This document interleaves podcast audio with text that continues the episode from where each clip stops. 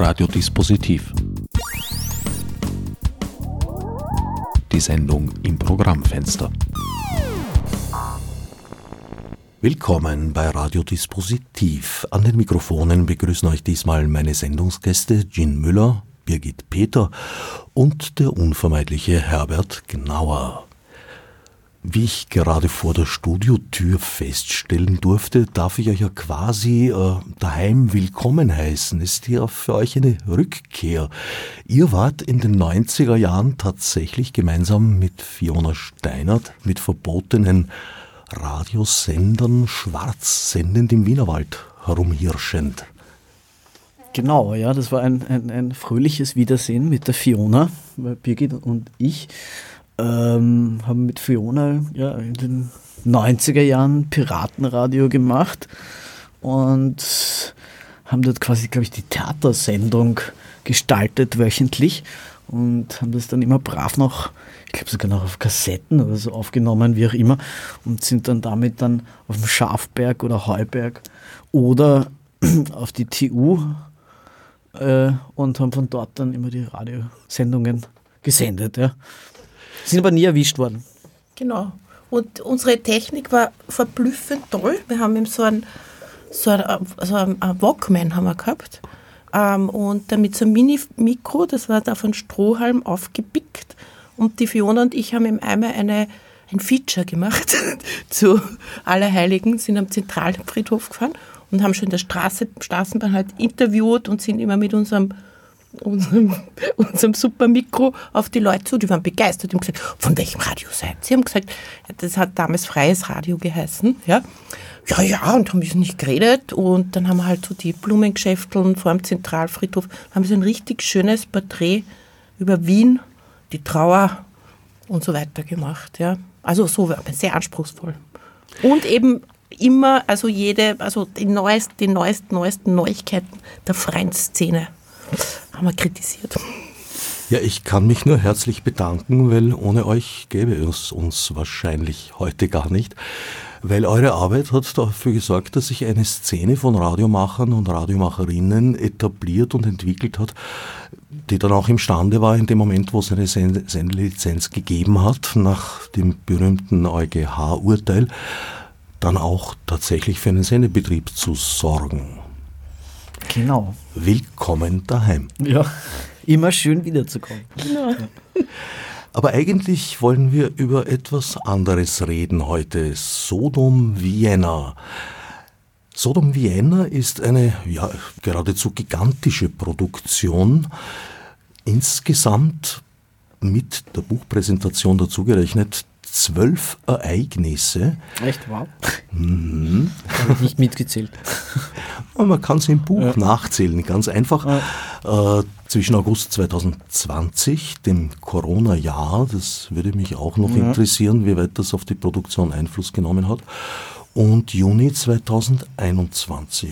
Ja, tatsächlich dann sogar ein bisschen länger, weil ich die letzte Produktion dann von, im Rahmen von Sodom Vienna war dann die Wiederaufnahme noch von der Sodom Vienna Revue und die war letztes Jahr im Jänner. Also bis dahin hat sich das dann. Ja. Aber Fokus war eigentlich 2021. Ja. Und nachträglich möchte ich eigentlich gar nicht sagen, weil das, das Buch steht ja für sich. Also insofern ist das schon ein eigenes Ereignis. Sodom Vienna, erschienen in der Edition Atelier, ist ein wunderschönes Buch mit tollen Fotos und tollen Texten, die sehr viel erzählen über die queere Geschichte in Wien, die durchaus länger ist, als man sich's vielleicht vorstellt. Ihr beide habt einen Hintergrund bei der Theaterwissenschaft. Ja. Ja. ja. So wie die Fiona Steiner. Genau. Das ist meine Theaterwissenschaft. Also wir haben das halt immer als ein sehr äh, politisches Fach gestaltet, würde ich jetzt mal sagen. Weil es da eben so große Lücken gab, also in, in unserem Fach, dass es eben so ein, ein, ein so einen Kunsttheaterbegriff, also Burgtheater, Staatsoper, das so überwiegt hat, dann so ausgewählte ähm, elitäre Kunstproduktion ähm, und sozusagen uns hat, das kann ich jetzt schon sagen, also wie wir damals studiert haben, uns hat alles das interessiert, was es nicht gibt. Zum Beispiel Radio hat es kein GmbK-freies passt jetzt. Ja. Ähm, im, im, sozusagen in der Lehre hat es nichts gegeben, was irgendwie aktivistisch, politisch ist und, und, und so sozusagen passt das irgendwie gut vom Zugang, auch dass wir sozusagen beide von der Theaterwissenschaft kommen. Und bei dem Sodom-Projekt hat der, der Jean mich eingeladen, dass wir sozusagen gemeinsam parallel immer Lehrveranstaltungen dazu halten und wir haben angefangen mit ähm, Queer Eye äh, und Red Vienna. Mhm. Äh, und das war sozusagen so ein bisschen so ein, ein, ein, ein, wie soll ich sagen, so ein Rezeptionslabor, wie man sozusagen, was heißt das überhaupt, äh, das, das Queering von Geschichte, ja. Genau, also ich glaube, der Ansatz für das ganze Projekt Sodom Vienna, was eben tatsächlich wirklich ein, ein, ein geplantes Zwei-Jahres-Projekt war, äh, war eben einerseits eben sehr stark so auch ein geschichtliches Interesse, ähm, auch ein theaterwissenschaftliches dann durchaus, wo man sagen kann, okay, da waren so auch Fragestellungen dann durchaus notwendig, auch von der Theaterwissenschaft kommen aus den verschiedenen Gebieten. Und aber eben jetzt dann auch ein bisschen so eine äh, äh, Verbindung auch jetzt von Theater und Aktivismus. Ja. Und äh, auch von dem, was kann 100 Jahre Rotes Wien im Sinne des Queer Readings dann auch heißen. Ja. Also weil das Projekt eben 2020 war eigentlich auch anlässlich dieses äh, einerseits thematisch 100 Jahre Rote Wien, also nicht die, die ganze Zeit nach SPO ge geführt war, aber also 2020 ist ja Wien einerseits äh, ein eigenständiges Bundesland geworden. Oder sogar, 1920. Ah, 1920, ja. Und andererseits eben hat die Sozialdemokratische Partei dann quasi in Wien, also damals nicht die Sozialdemokratische Partei, sondern die Sozialistische Partei, dann in Wien die Wahlen gewonnen. Und äh, 2020 war ja dann auch eben der Wahlkampf äh, in Wien für die Wien-Wahlen. Und das war ein bisschen so auch dann anlassgebend, warum wir das ganz gerne auch äh, äh, verbunden haben. Und eben einerseits also diese geschichtlichen Aspekte, was kann das heute heißen, auch in Wahlkampfzeiten. Und gleichzeitig aber auch so diese theaterwissenschaftlichen und auf, auf verschiedensten Ebenen, was gab es damals für Formen, für äh, eben auch Agitprop-Theater, äh, Formen, ja, 20er Jahre, man weiß immer so, die, die goldenen 20er Jahre. Was hat das für Wien bedeutet? Äh, wo war der Widerstand? Wo war der, ja. Das waren so alles so Fragen, die wir uns aus den verschiedensten Perspektiven sehr multilehrmäßig eigentlich gestellt haben. Eben jetzt einerseits also Theaterwissenschaft mit Experten, Expertinnen, Journalistinnen, Aktivistinnen, queer äh, äh, Performerinnen und äh, ja, aus vielen verschiedenen Perspektiven. Die Geschichte des queeren Wiens lässt sich wahrscheinlich noch weit länger zurückverfolgen, aber ihr setzt den Beginn eurer Auseinandersetzung in der Zwischenkriegszeit an. Du hast es schon angesprochen. Eine Zeit, die da sehr gemischt war. Auf der einen Seite ist das sehr viel weitergegangen. Es wurde freier, es wurde offener, was sicher auch damit zu tun hatte, dass die, die Zensur der K&K-Monarchie weggefallen ist. Auf der anderen Seite aber hat sich auch eine sehr, wie soll ich sagen, kleinbürgerliche Weltsicht breit gemacht. Und ja, der Ständestaat hat sich äh, äh, etabliert, oder besser gesagt der Klerikalfaschismus, kann man sagen.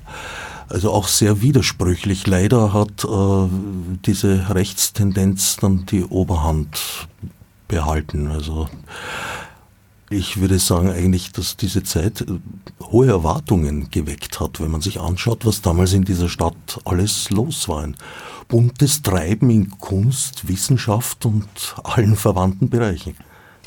Naja, das ist ja das, was wir versucht haben in dem Buch auch zu dokumentieren und, und festzuhalten. Also was einerseits in Jeans Sodom-Projekt, also in den verschiedenen künstlerischen Performances, ähm, sichtbar geworden ist, dass sozusagen so utopische Potenziale des Roten Wiens, die nie ausgelebt worden sind oder ausagiert worden sind. Also das war so meine Wahrnehmung. Ich war ja da ganz draußen, war ich sozusagen Zuschauerin.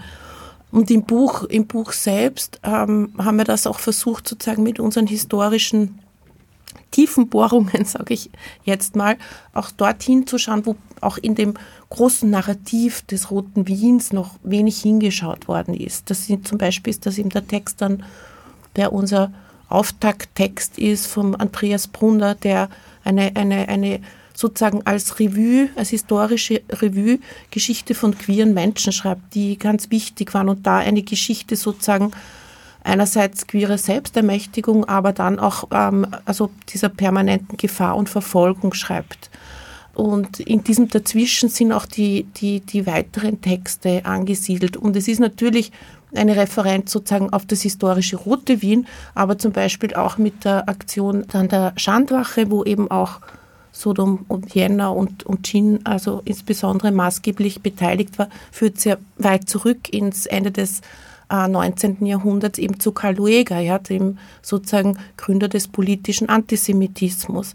Und was bei dem Projekt und bei dem Buch ganz wichtig ist und auch was meiner Meinung nach absolut funktioniert, dass man sozusagen diese historische Referenz ähm, auf das Rote Wien, auf das utopische Potenzial ähm, sozusagen einer, einer freieren Gesellschaft, einer Gesellschaft, mit weniger Vorurteilen, mehr Möglichkeiten für verschiedenste Lebensformen, dass man das in die Gegenwart holt aus der Vergangenheit und auch sozusagen auf die Lücken in der Gegenwart verweist, dass es noch immer nicht geglückt ist. Ja? Also dass es noch immer so ähm, viel Anfeindung, Vorurteil, äh, Verfolgung, Diskriminierung sichtbar ist. Und, und, und, und was es halt ist, ist wirklich auch ein Aufruf, aufzustehen und sich zu wehren. Ja, ich glaube eben auch, dass es, und das war halt auch ein bisschen so dieser, äh, dieser Spagat, den man auch ein bisschen so probiert hat. Einerseits, ja, sind die 20er Jahre eben auf verschiedenen Ebenen ja auch gerade in, in der Reflexion. Also gab ja auch dann so Serien wie Babylon Berlin oder ja, halt die Referenz auf die 20er Jahre nach, Nachkriegszeit, was ist da passiert, wie hat sich dann auch der äh, Faschismus oder wie hat sich das entwickelt. Ja?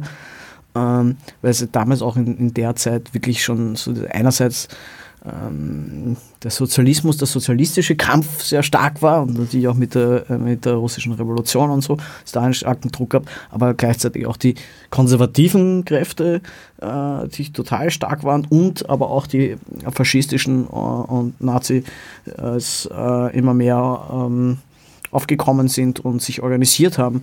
Und ähm, was für Kämpfe in dieser Zeit einfach auch zustande gekommen sind und wie die verschiedenen Gruppen auch dann natürlich agiert haben. Und uns hat äh, auch in dem Sinn zum Beispiel Sodom Vienna, also mit den Farben, diese roten Spielerinnen, Truppen, die wir da versucht haben aufzustellen, die sowohl im öffentlichen Raum agiert haben, dann auch dann in der Revue, war anders, war für uns natürlich auch ein bisschen zum Teil so eine Andeutung an die roten Spielerinnen, die es damals gab, äh, äh, Jura Säufer, die so eine, eine sozialistische Agitprop-Gruppe waren, ja, äh, die halt auch an verschiedene Orte gegangen sind. Und ähm, eben damals, das war schon ein sehr propagandistisches Agitprop-Theater. Für uns es dann eher doch ein bisschen auch wiederum einen, einen queereren Agitprop-Charakter, würde ich sagen. Ja.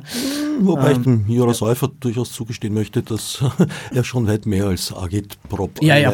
alleine war. Auf jeden Fall, ja. Das linke Lager, die Sozialisten und die Kommunisten waren jetzt allerdings nicht durchwegs freundlich äh, gesonnen dem queeren Gedankengut, ja. sondern haben durchaus zum Teil andere Moralvorstellungen gehabt. Also das wurde dann teilweise auch, auch gar nicht thematisiert. Weil du vorher gesagt hast, die Selbstorganisation im ersten Artikel beginnt ja eigentlich mit dem Scheitern. Das Magnus Hirschfeld aus Berlin kam, wo das recht gut funktioniert hat, soweit ich weiß, mit der Selbstorganisation und das mehrmals versucht hat, in, in Wien auch zu lancieren und das eben nicht gelungen ist. Wahrscheinlich auch, weil damals ein Outing in, in diesem Umfeld, wo eben ja auch die Klerikalfaschisten einiges schon zu sagen hatten, äußerst schwierig war und gefährlich. Ja, ich glaube, das war in Berlin wesentlich leichter. Also Wien war da sicher extrem verklemmt und äh, da hat es schon auch die Bereiche gegeben, wo eine queere Kultur da war, aber ich, ich glaube wesentlich weniger als jetzt in Berlin, muss man sagen. Ja. Und äh, eh, Magnus Schirschfeld war ja ein paar Mal hier. Ich finde, das äh, beschreibt äh, äh, Andreas Brunner in seinem Text ja auch sehr gut. Und äh, also hat, hat, sie nicht weit gebracht, kann man sagen. Aber ich glaube, ja, ich glaube, dass das ziemlich komplex ist. Also mhm. erstens einmal, ähm, weil du vorher gesagt hast, ähm, sozusagen die erste Republik, die frühen Jahre waren offener, es gab keine Zensur mehr, das stimmt nicht. Bis 1924 gab es Theaterzensur. Weiterhin. Also bis 1924 gab es Theaterzensuren, dann gibt es nur vier, äh, zehn Jahre, wo es keine Zensur gab. 34 wurde sie wieder eingeführt. Ähm, also das ist einmal schon wichtig, warum sozusagen diese ähm, die Kontrollmechanismen der Habsburger Monarchie, der Behörde weiter so lang wirken. Das ist einmal schon sehr spannend. Ja. Dann ist es so, die Sozialdemokratie gibt es auch heute nicht. Es gibt verschiedene Kräfte und es waren gerade ähm, die, die, die linken, die sexuell offenen Kräfte, sage ich jetzt mal, in der Sozialdemokratie, die wurden einfach nicht gehört, ja, und die wurden auch raus. Ähm. Ja? Also es ist, es gibt auch in der, in der, in der Forschung ist das auch noch immer zum Beispiel ein Mangel. Ja? Also es gibt ganz wenig über die, die, die Rolle sozusagen der kämpfenden Frau in der Sozialdemokratie. Und da gibt es einiges, ja, also wo es auch eine andere andere Vorstellungen von Sexualpolitik gibt. Und das ist das, was, was, da, was da zusammenspielt, ja, dass auch immer sozusagen da die, die, die, die wirklich offenen ähm, die offenen Kräfte sozusagen, die sind einfach dann auch, die müssen sich dann auch wieder zurückhalten und werden auch weggeschrieben. Also, ich habe das eben in Bezug auf Prater und Zirkus, die Berichterstattung mir sehr genau angeschaut in der Arbeiterzeitung. Oder eben, wenn, wenn Hirschfeld nach Wien kommt, wie darüber berichtet wird. Und das ist ganz spannend, diese, diese Autoren, die euphorisch berichten. Ja, und jetzt gibt es eine und das waren dann auch oft Kommunisten, kommunistische Zeitungen, die dann, hey, wir treffen uns und Hirschfeld geht mit auf die Demonstration, es ist ein Massenumzug, dass dann das dann zum Beispiel in der Arbeiterzeitung nicht mehr vorkommt. Oder dass jemand, der in der Arbeiterzeitung darüber euphorisch geschrieben hat, später nicht mehr darüber schreibt. Also das ist so, das sind auch ganz wichtige Prozesse. Also es gab kein Interesse ähm, in, das, in der sozusagen und das ist ja vergleichbar mit der Gegenwart. Sozusagen, es gab das Rote Wien, es gab, gab die Macht und das Rausdrängen von Visionären, offenen, kampfeslustigen ähm, Politikern und Politikerinnen. Das, das, ist, das ist das Problem. Ja? Und was auch noch ein Problem ist, also ähm, dass dann auch sozusagen ein, ein, ein Bild sozusagen des sozialistischen Menschen, also wieder so ein, ein heteronormatives Bild äh, der sozialistischen Familie ja propagiert worden ist und so weiter und so fort. Also das, das, das, das greift dann so ineinander über, dass es keinen Platz gibt, ja, für das nicht sozusagen Funktionieren in diesem Familienarbeitsidyll, das da sozusagen kreiert worden ist. Eine sehr starke Parallele zu heute sehe ich auch darin, dass es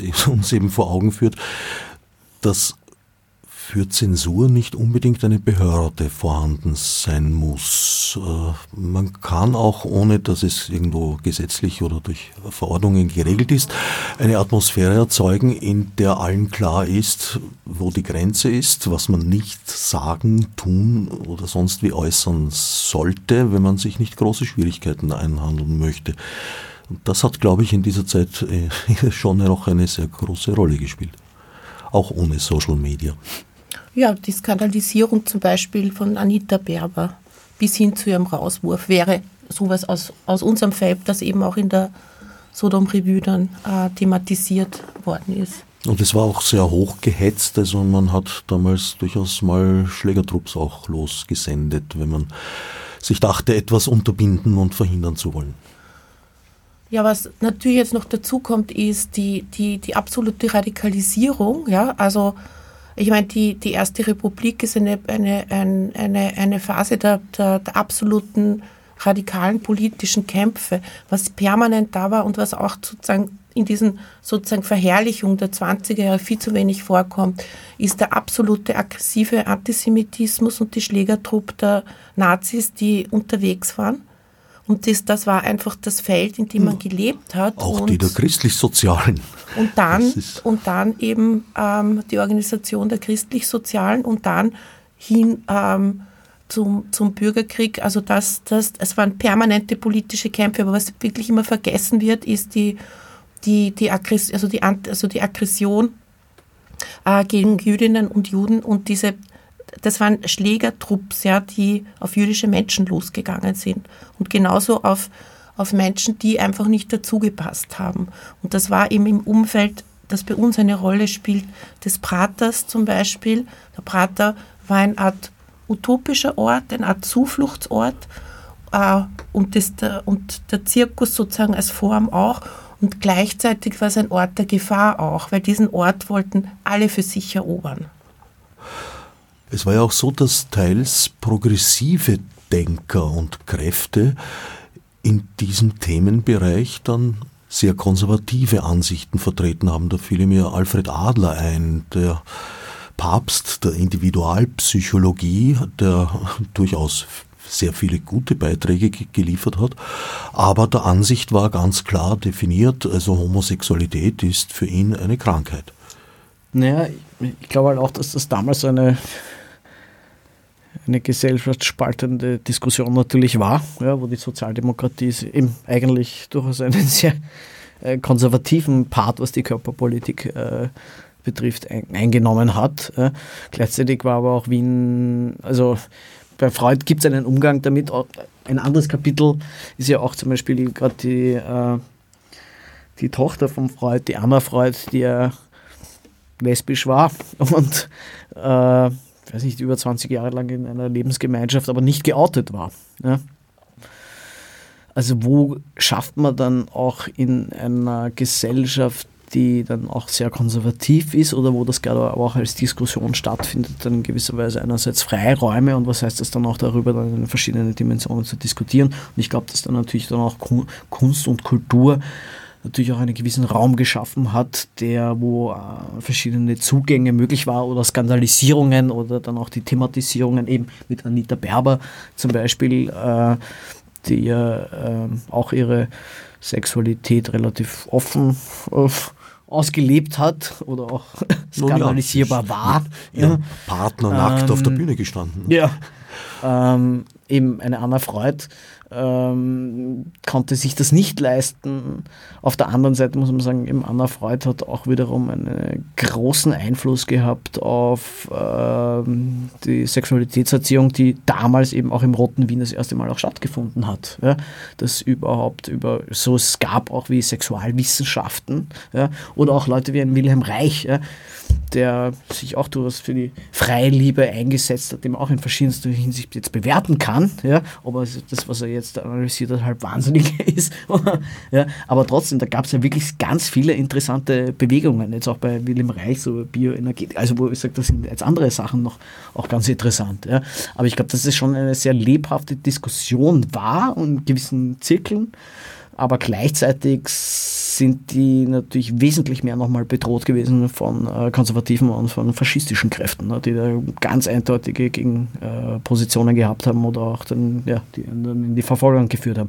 Das ist, ich glaube auch, dass heutzutage die Diskussion, also jetzt gerade auch wieder so über äh, das Begriff jetzt äh, Transgender so äh, oder gegen Drags gerade wieder so gegen Propaganda äh, betrieben wird. Äh, ich finde, das zeigt oft eigentlich, äh, wie dann oft so faschistische äh, Meinungen oft dann wieder stärker werden, weil es dann oft Sexualität so ein Kipppunkt ist, wo dann diese Diskussion äh, der Körperpolitik einfach auch anfängt oder der repressiven. Ja, ja und ich finde, da ist für dieses Rote Wien der Fall Bettauer ein Kulminationspunkt, weil der, ich meine, der Hugo Bettauer stand eben für, ein, ähm, für Aufklärung für alle, hat dieses Er und Sie herausgegeben. Ähm, gleichzeitig eine Erotikzeitschrift, eine Erotikzeitschrift, aber die so, so aufklärisch sozusagen, wo sie haben, haben, haben die Leute Leserbriefe schreiben können und ihre Probleme, die sie in der Sexualität äh, gehabt haben oder ihre Wünsche und sowas. Und er hat das beantwortet und das war äh, unglaublich beliebt und das war sozusagen ein Massenblatt und und gegen den Bettauer ist extrem gehetzt worden. Ähm, und, und Bettauer hat ja ähm, den Roman Die Stadt ohne Juden, Juden geschrieben, die dann von Breslauer verfilmt worden ist.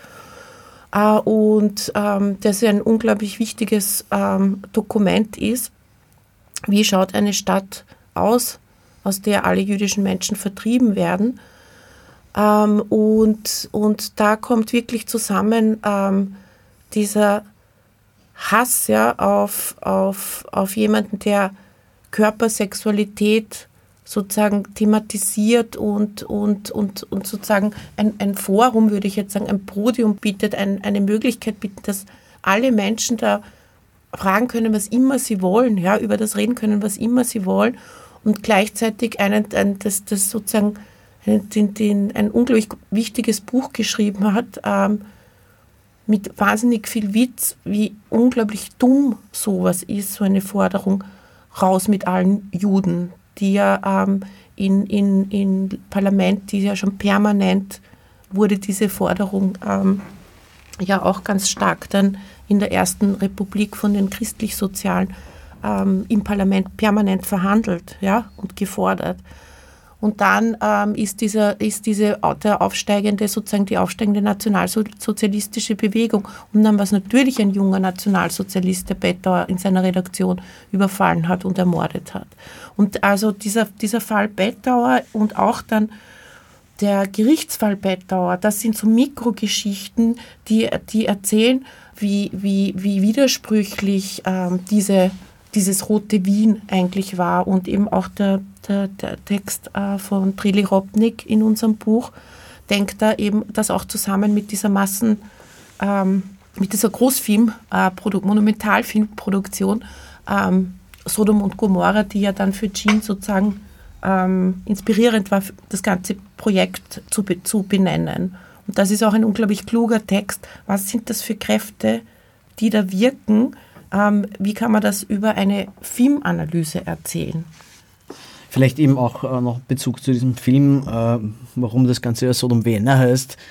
Es war für mich auch von Anfang an eigentlich äh, sehr erstaunlich zu sehen, dass gerade Anfang der 20er Jahre in dem Nachkriegs-Wien, das ja dann auch sehr von, ja, von Armut, aber auch eben von vielen Seuchen äh, geprägt war, ja, wo viele Leute auch noch nachher gestorben sind, dann plötzlich äh, 21 diese, die größte österreichische Filmproduktion äh, gemacht worden ist, eben Sodom und Gomorra und dafür quasi eine Filmstadt in Oberla erbaut worden ist mit einem, ich weiß nicht, 65 50 Meter großen Tempel der Astarte, die dann mehr oder weniger Wahrzeichen war, damit dort quasi am Rande von Wien äh, Sodom und Gomorra nachgestellt wird.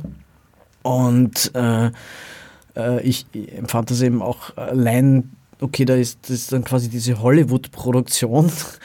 Äh, noch dazu eben mit dem Filmregisseur, der dann äh, Michael Curtis, der nachher Casablanca gemacht hat, ja, äh, ein, österreichisch-ungarischer Jude, der dann in, nach Hollywood eigentlich gegangen ist ja, und ähm, diesen Film hier produziert hat und gleichzeitig diese Parallelstadt äh, war, wo allein dieses Bild war für mich sehr prägend oder hat dann eigentlich auch zu diesem Titel äh, Sodom Vienna geführt. Welche Positionen werden im Film transportiert bezüglich äh, queerer Inhalte? Also von queeren Inhalten kann man da gar nicht sprechen. das ist eigentlich, ich finde, das stellt eben der Trailer ganz gut in den Text her. Ne? Da wird eigentlich sehr gut dieses äh, klerikale Österreich, äh, Habsburger Österreich umschrieben und zelebriert, das eigentlich sich ähm, äh, gegenüber und der, der Sodom und Gomorra ist darin eigentlich eine Film in Filmszene und sonst ist das Ganze eigentlich nur eine Parabel um eine, eine quasi sündige Frau, die ja. Und die ist moralinsauer, so in der Art ja, ja, Geschichte euch schon recht. Es ist moralinsauer, man kann natürlich schon noch dann andere Interpretationen auch empfinden, ja, aber äh, wird es der Dreh so gut definiert, es zeigt dann irgendwie schon auch die Stadt Wien als äh, so äh, als, als das Boredom, das Kingdom of Boredom. All diesen Aspekten habt ihr euch gewidmet, die teils bunt, teils äh, aber auch rabenschwarz waren, beziehungsweise tiefbraun, und habt elf Ereignisse gestaltet, die das in verschiedenster Weise aufgreifen. Einige waren gewisserweise Protestveranstaltungen, Demonstrationen, einige waren Performances, Revuen, ihr habt teilweise die Stilmittel der Zwischenkriegszeit aufgegriffen. Zirkus. Zirkus, hm. wichtig. Und last not least, auch der Zirkus kam prominent vor. Naja, das Projekt hat sich im Prinzip äh, ist ein bisschen einerseits gegangen um, um äh, speziell im ersten Jahr 2020, wo eben der Wahlkampf auch stattgefunden hat in Wien, dass man dort Aktionen im öffentlichen Raum auch setzt.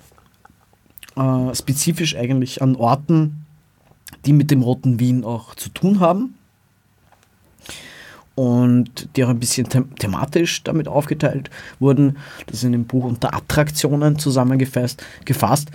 Ähm, ich habe da eigentlich speziell mit einer, da gab es eine Aktionsgruppe, die sich dafür gefunden hat, um diese äh, Manifestationen zu organisieren. Gemeinsam dann wieder mit anderen Aktivistinnen und Künstlerinnen.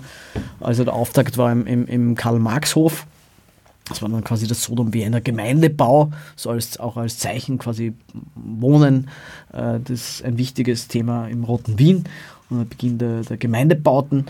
Ähm, ein weiteres Thema war dann im Sodom Wiener Wurstelbrater, wo wir dann mit dem PCCC, Political Correct Comedy Club, äh, damals, glaube ich, im Rahmen Kultursommer auch aufgetreten sind. Das waren ein bisschen so, so Wahlkampfveranstaltungen oder die haben wir so bewusst als Wahlkampfauftaktveranstaltungen äh, gemacht mit Aufmarsch und Sodom Wiener Hymne und ein bisschen immer in Anlehnung an diese Ästhetik auch der roten Spielerinnen gab auch mit immer so ein großes Logo, das wir überhaupt über, durch die Stadt geschleppt haben. Äh, das war das, unser Sodom Vienna Logo war so eine, äh, ein großes aufblasbares Logo, was ein Mittelding war aus roter Nelke, Arschloch und Vagina, je nachdem wie man drauf schaut.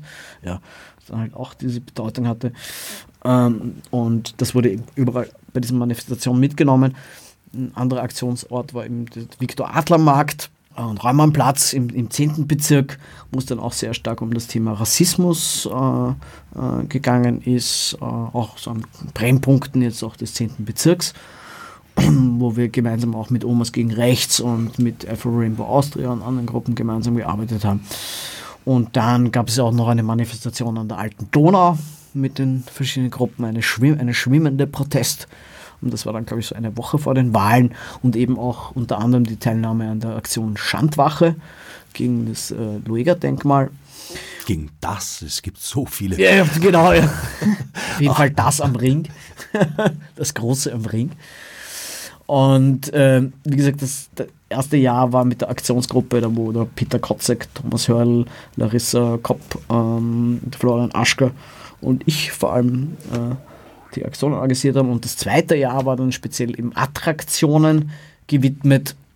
Dann mehr so quasi die Spektakel oder die Bühnen oder Bühnenform ist man dann auch verschiedene. Einerseits eben begonnen eigentlich dann vom, vom Freud-Museum als Ort, auch mit Bezug, wo es eine Installation gab im, im Freud Belagerung des Freud-Museums. Dann eben die Revue-Form, die, äh, die ich gemeinsam mit der Denise Bourbon vor allem organisiert äh, äh, habe mit anderen, die da mitgemacht haben. Und dann, jetzt übergebe ich dann gleich das Wort an die Birgit, mit äh, äh, einem großen Zirkus, der eben stattgefunden hat, der Zirkus Sodomelli. 2021, äh, weil eben der, die 20er Jahre eben auch eine große Zeit des, des Zirkus war und Wien eine große Zirkusstadt war und wir uns gerade gedacht haben, eben gerade mit so Spektakeln wie Zirkus oder Formen der Revue äh, oder der Aneignung über solche Formen auch andere äh, äh, Polit-Attraktionen äh, und Spektakel produzieren zu können. ja. So, bitte, jetzt musst du was zum Zirkus sagen. Ja, was wir gemacht haben, ist, dass wir ähm, es wirklich äh, uns getraut haben, einen echten Zirkus zu machen, mit Zelt und allem. Und da haben wir erst das Gelände neben dem Brut Nordwestbahnhof haben wir erst roden müssen. Das haben wir also ohne nennenswerte Geräte mit sehr wenigen Leuten eine Woche gemacht und Steine geschleppt und so weiter. Und dann haben wir uns vom Zirkus PK das Zelt ausgeborgt, haben uns das aufgebaut und dann haben wir nur zwei Vorstellungen geben können. Und was wir gemacht haben, ist ähm, also sozusagen der Rahmen eines traditionellen Zirkus und auch die Dramaturgie eines traditionellen Zirkus mit Elementen des zeitgenössischen Zirkus und queerer Performance.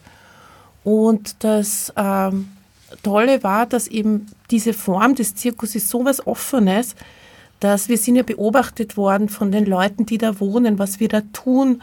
Ähm, es sind immer wieder Leute so vorbeigegangen, was macht sie da, was ist ein Zirkus, was ist das für ein Zirkus, was ist ein queer Zirkus, ist das was für Kinder?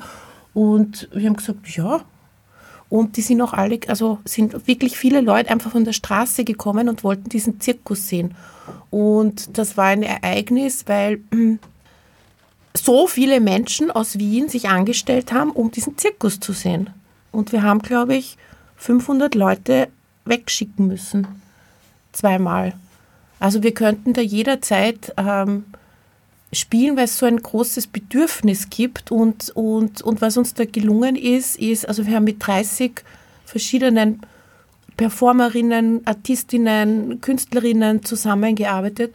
Und es war ein unglaubliches gemeinsam, tolles Gemeinsamarbeiten, ähm, wo was sehr Besonderes entsteht. Und, äh, und bei Zirkus geht es absolut um Selbstermächtigung und Lebensfreude und, und das springt einfach über.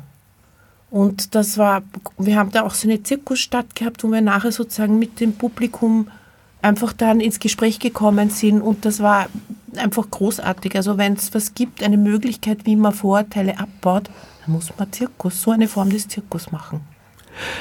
Von einem Wiener Zirkus wüsste ich jetzt nicht unbedingt etwas, allerdings bin ich auch kein Spezialist für, für Zirkusse, Zirki, egal.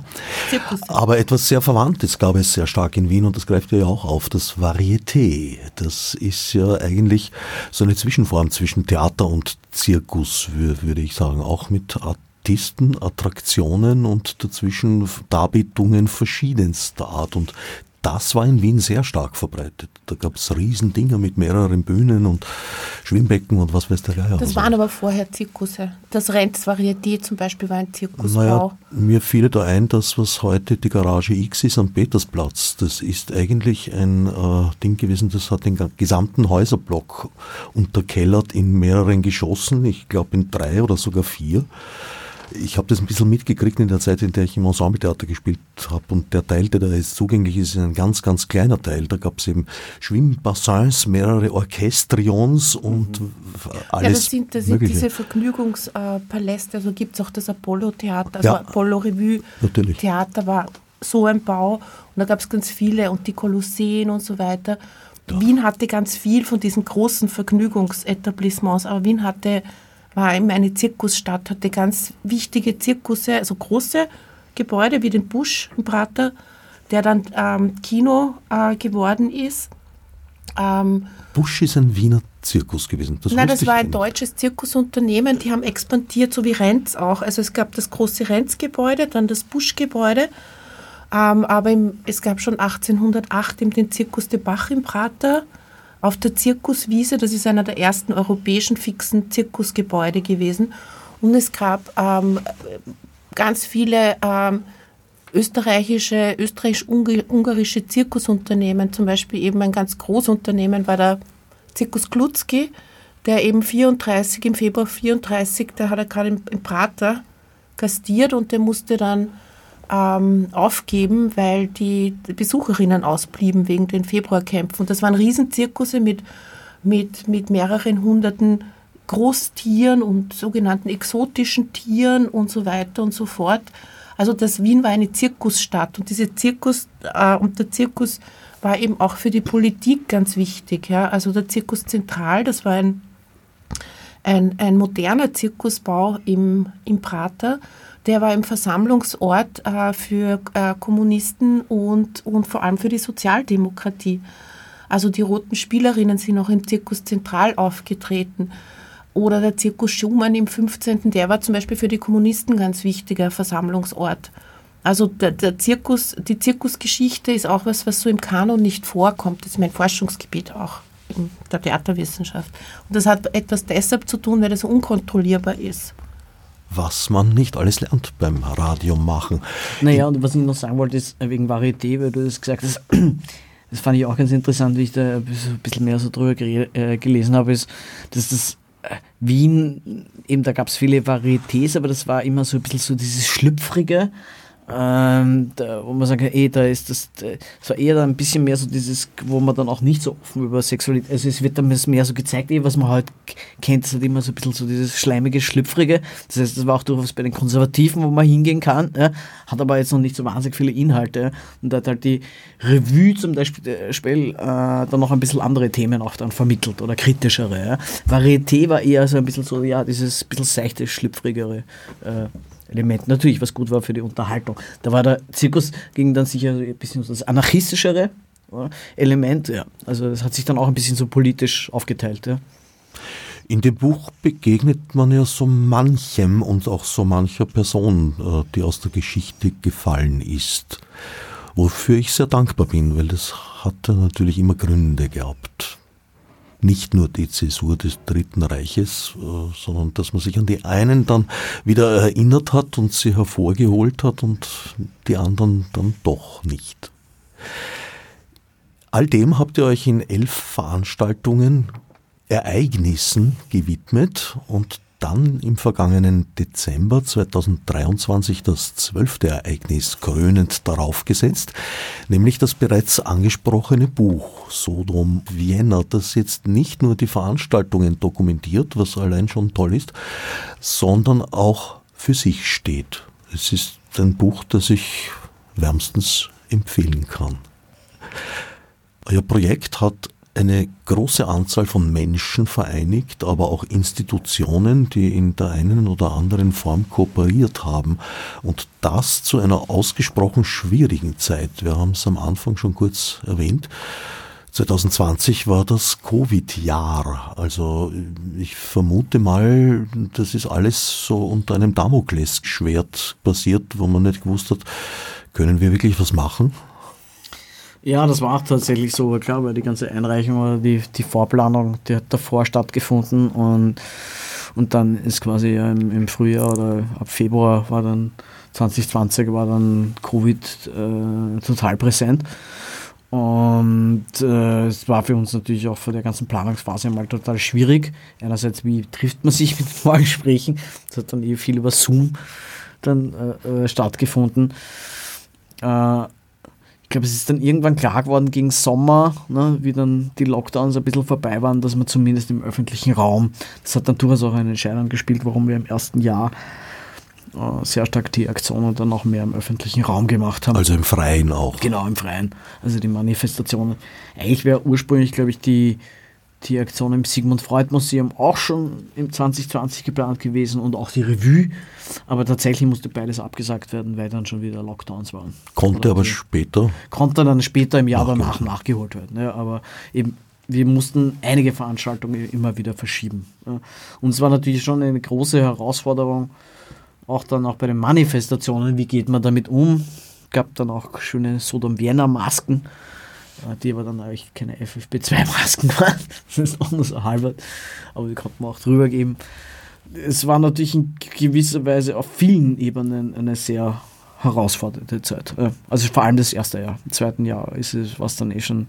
Wobei wir da auch, ich glaube, die Revue haben wir insgesamt dreimal verschoben. Ja. Ein Slalom. Ja. Durch die Waldmuseum haben wir zweimal verschoben. Also wir haben einige Sachen äh, mussten wir verschieben. Eine sportliche Angelegenheit zu dieser Zeit, so etwas zu planen und durchzuführen. Neben den Manifestationen gab es auch zumindest ein Manifest, den Forderungskatalog. Ja, der Forderungskatalog von Sodom Vienna. Naja, man muss dazu sagen, dass sich Sodom Vienna natürlich auch als politische Partei verstanden hat in dieser Zeit. Ne? Ein, ein, ein queer-politisches Sammelbecken. Äh, und ähm, deswegen gibt es im Buch eben auch die Forderungen von Sodom Vienna aufgelistet, die eigentlich auch ein bisschen auf, auf äh, die Forderungen zurückgehen eines anderen äh, Projekts, was davor stattgefunden hat, bei einem anderen Wahlkampf, nämlich die PPÖ, die perverse Partei Österreichs, äh, die 2013, glaube ich, äh, Wahlwerbung gemacht hat mit der perversen Heimatpartei Österreichs und äh, auf die Forderungen konnten wir uns einfach als Sodom Vienna insgesamt auch gut äh, beziehen. Ich wollte jetzt hier gerade im Buch ein paar. Ah ja, soll ich welche vorlesen? Aber bitte darum. Also die Forderungen von Sodom Vienna und der perversen Partei Österreich. Sodom Vienna ist transnationale Solidarität, liebend gern im Kampf gegen Rassismus, Sexismus, Faschismus und Kapitalismus. Geflüchtete dürfen nicht länger für nationalistische Propaganda missbraucht werden. Stopp rassistische Hetze, wir sagen safe reinschieben statt abschieben. No Borders Only Sodom Vienna. Sodom Vienna ist außerdem queere Liebe. Es geht um die Neudefinition des Familienbegriffs und die Förderung queerer Beziehungsweisen. Äh, Sodom Vienna ist Menschheitsfrühling für alle. Also steht für queer-kommunistische, klimaschützende Wirtschaftsformungen und feministische. Ist Luxus für alle, steht eben auch für gerechtes Leben und solidarische Liebe. und äh, steht vor allem für eure solidarische Natur im Einklang mit herrschaftskritischen SM-Geboten. Ja, also das ist nur ein kleiner Auszug aus dem Forderungskatalog der perversen Partei Österreichs und äh, von Sodom Wiener, die versucht haben, äh, mit mittels Attraktionen und Spektakel in die Welt hinauszubringen. Ja. Habt ihr die perverse Partei Österreichs oder was davon noch übrig ist angefragt, ob ihr ihr Manifest verwenden dürft? Oder Sicher. habt ihr das Copyright einfach Na, erstens übergangen? war ich auch bei der perversen Partei Österreichs und zweitens gibt es da fließende Übergänge. du hast es dir gestattet, sozusagen. Wie waren die Reaktionen beim Zirkus? Hast, habt ihr schon erzählt, ausgesprochen toll. Wie war das bei anderen Aktionen? Na, die Revue war ein, auch ein, ein, super großer Erfolg, deswegen ist die auch wieder aufgenommen worden. Und äh, auch das Sodom Wiener Freudenhaus. Ähm, es waren alles recht eigene Formen, glaube ich. Ja. Also, und äh, wer weiß, beim Zirkus gibt es ja auch noch immer diese Idee, diesen vielleicht irgendwann nochmal wieder aufzunehmen. Mal schauen. Also im Prinzip muss ich sagen, war das Feedback überall ziemlich super. Ja. Und dann haben wir noch genau diese Queer History Tour, Tour, genau. Die haben wir auch noch gemacht.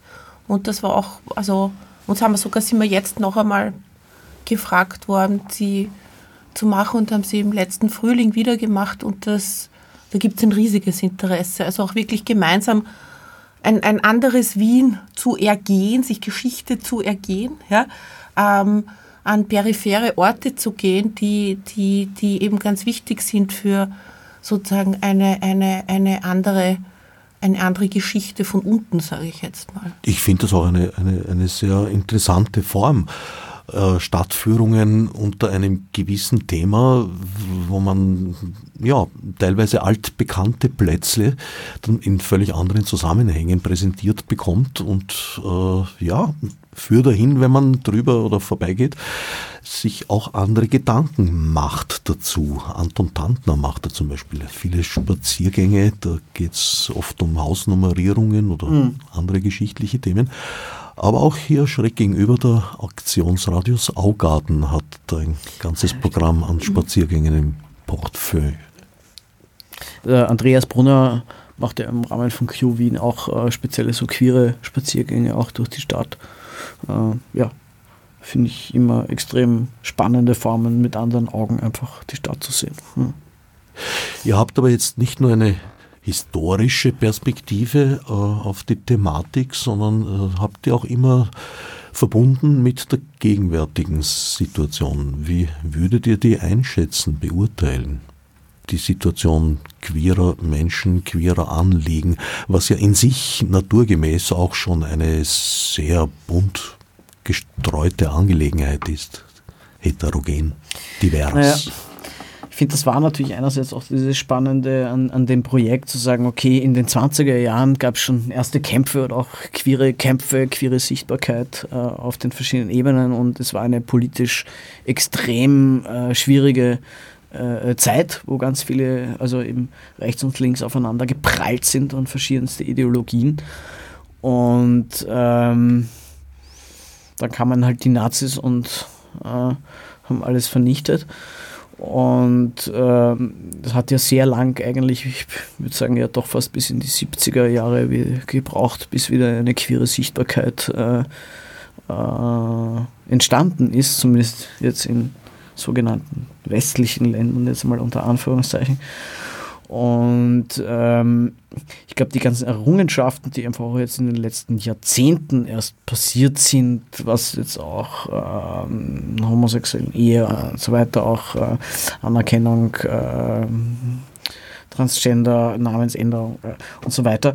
Ähm, und das waren ja alles lange, also wirkliche Kämpfe, die, die lange Arbeit und verschiedensten Protest gebraucht haben, dass man auch sehr schnell oft sieht, wie schnell das wieder rückgängig gemacht werden kann. Und ich glaube, dass wir da jetzt heutzutage schon auch wieder an diesem Punkt stehen. Einerseits gibt es so diese Sichtbarkeit, es gibt so eine Selbstverständlichkeit äh, für queere Themen, auch im Bewusstsein, auch für Transgender-Menschen. Aber es gibt im Moment halt einfach auch eine extreme reaktionäre Gegenbewegung. Und äh, gerade für das Jahr 2024 wird mir Angst und Bange, wenn ich drüber nachdenke, sowohl dass die Wahlen eben in Österreich anstehen und Kickel halb vor der Tür steht und äh, wenn man auch nach Amerika schaut und wenn man da schaut, was die für oder auch ein Nehammer, der jetzt gerade äh, äh, das Gendern wieder verbieten will, äh, dann glaube ich, sieht man, dass diese ganzen Errungenschaften in keinster Weise selbstverständlich sind und wie schnell die wieder in Gefahr sind. Ja? Und äh, ich schon noch das Gefühl habe, gerade über Körperpolitik ja, äh, drücken sich auf solche Bewegungen des Faschismus nochmal sehr, sehr deutlich aus. Ja. Ich das Gefühl habe, äh, es bricht jetzt langsam auch wieder die nächste Zeit ran, wo man sehr deutlich wieder für die Rechte auf den verschiedensten Ebenen einstehen äh, muss und wieder neu über demokratische Errungenschaften kämpfen muss, weil die Zeit der Autokratie steht wieder vor der Tür. Ein Backlash steht durchaus zu befürchten, ja. Und das ist ja dann letztlich auch eine Frage des Strafrechts, weil du gesagt hast, bis in die 70er, ja, bis zur Brodersch Broder-Kreiskischen, äh, würde ich sagen, Justizreform war sehr vieles unter teils empfindlicher Strafdrohung. Das könnte natürlich bei einem selbsternannten Volkskanzler, der ja auch die Ansicht vertritt, dass die Politik durchaus das Recht hat, äh, massiv in auch Grundrechte einzugreifen, jederzeit geschehen. Das ist übrigens ein interessanter. Vielleicht sollte man nicht so deprimierend enden. Nein, ich wollte jetzt gerade was gegen die Depression sagen. Ich wollte jetzt noch was. Drum, drum finde ich das, also das ist das, was bei dem Projekt und auch bei dem Zirkus, bei diesen Manifestationen, also der Zirkus besonders deshalb sichtbar geworden ist, weil er rausgegangen ist, weil er sich für, sozusagen für alle Menschen geöffnet hat. Und das war auch der Slogan, queerer Zirkus für alle, ja. Dass es um das, dieses, dieses, dieses, ähm, aufrufen, sichtbar zu sein und, und für das, was erkämpft worden ist, einzustehen. Für was heißt überhaupt eine freie Gesellschaft? Was ist das? Ja? Dieses, das, dass es für jeden Platz gibt und Platz geben muss, aber dass wir, das ist uns, wir müssen, wir müssen dafür kämpfen und es nicht zulassen, ja?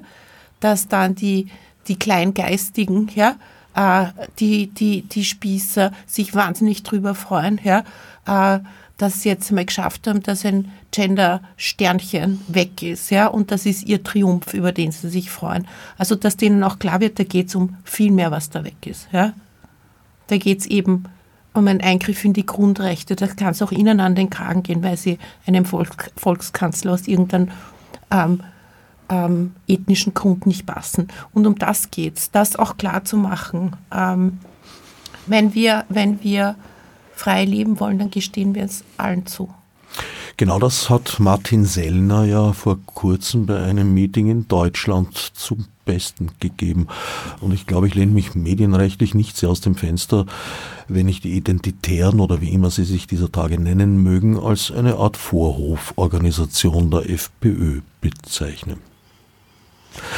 In diesem Sinn ist euer Buch auch eine Warnung, ohne warnend zu sein. Euer Buch ist, ich habe es schon anfangs gesagt, einfach auch sehr schön, ästhetisch, tolle Bilder, faszinierend und es ist informativ, es ist sehr amüsant auch zu lesen, spannend zu lesen und ist allen wärmstens ans Herz zu legen. Erschienen in der Edition Atelier. Genau, und es gibt auch zwei Buchpräsentationen. Ja, können wir gleich ankündigen. Ja. Die eine eben am, am 7. März in der Buchhandlung Löwenherz. Und am 26. April in der Likörstube in Floridsdorf. Genau. Und ich glaube, die werden beide sehr schön. Beide Buchpräsentationen. Die ja. Löwenherz. Und die in der Likörstube. Ja. Nichts Geringeres erwarte ich. Also kommet zuhauf und kaufet euch dieses Buch, das einfach auch sexy ist. Genau. ich danke Jean Müller und Birgit Peter für den Besuch im Studio. Und abschließend wollen wir uns jetzt noch die schon kurz angesprochene Hymne Sodom Vienna gönnen.